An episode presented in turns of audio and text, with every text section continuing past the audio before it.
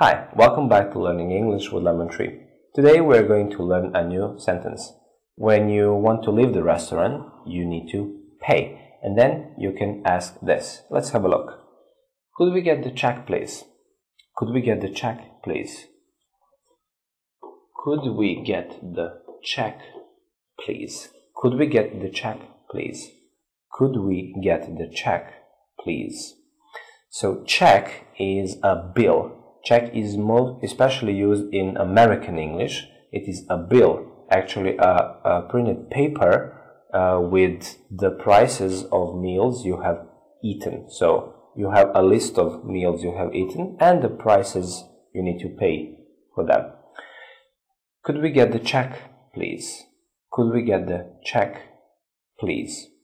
Thank you for watching. See you next time. Bye. Thank you.